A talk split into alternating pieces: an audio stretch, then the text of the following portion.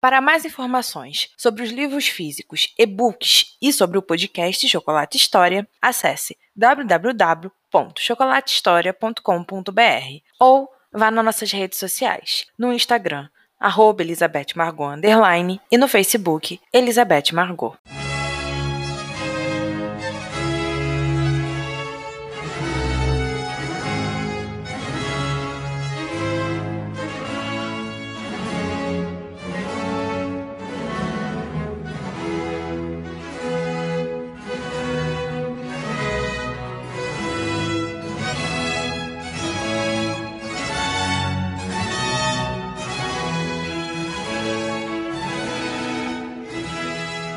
De Cassandra Lyon para Frederick Stuart. Grafton House, setembro de 1700.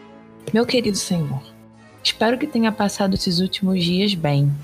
Me perdoe por não ter dado notícias antes. Titia foi surpreendida com a chegada de duas das minhas primas, Mary e Louise. Meu tio Harry as trouxe sem avisar e disse que só buscaria daqui a um mês. Imagine como minha tia ficou, desesperada. As duas chegaram implorando por bailes, encontros sociais e todas essas coisas que jovens como elas desejam, e que minha tia, por outro lado, odeia. Então, por esse motivo que me mantive em silêncio nos últimos dias. Quando meu tempo não é tomado pelas duas, é usado por titia e seus nervos. Ela diz que só eu posso acalmá-la. Mas eu sei que ela deseja apenas um pouco de atenção. Por isso dou o meu melhor. Afinal, lhe devo ser grata pelo teto e pelas roupas que ela me dá desde que papai e mamãe se foram. Agora que lhe dei minhas desculpas, quero ir para o assunto mais importante, senão, senão a folha acaba e não falarei sobre. Ontem consegui terminar de ler o romance de Sir Scott, mas para ser sincera, não consegui sentir a emoção do final. Claro que Jenny mereceu acabar feliz, e com o homem que tanto amou. Mas mesmo com toda a jornada, não acho que o autor focou nos sentimentos das últimas páginas. Todos parecem a mesma coisa e não chegam a lugar nenhum, tirando claramente a parte que ele repete algumas incansáveis vezes sobre como a felicidade doméstica dos dois estava plena. Não vi afirmar ou nos mostrar algo além disso. Nós, damas do reino, já estamos acostumados com a rotina doméstica para, ter, para tê-la repetida tantas vezes naquele livro o que é uma pena, pois o percurso do enredo me agradou bastante. Espero saber sua opinião sobre esse ponto. Imagino que você tenha algum comentário na manga, como aquele sobre as paisagens serem belas porque são, são, porque são clichês. As filhas do pároco vieram nos fazer uma visita ontem. Estavam animadas e não paravam de dizer que iriam para Bar no próximo mês.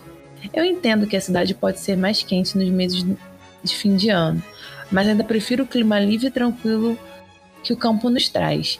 Esse é outro assunto com o qual você deve me dizer sua opinião. Sei que o tempo que passou em Londres foi um dos mais agradáveis, que só tem boas recordações de lá. Mas não concorda comigo que o interior nos traz paz e boa saúde? Melhor eu parar de comparar os lados. Como nunca fui em uma cidade grande, não tenho experiência para tratar do assunto. Tenho escrito para Samantha e para Emily, elas me garantiram que assim que tiverem notícias suas, me mandarão. Eu sei que nossa comunicação é instável por parte da minha tia, que ainda não aceitou que meu coração pertence a você, e porque o oceano não tem endereço certo.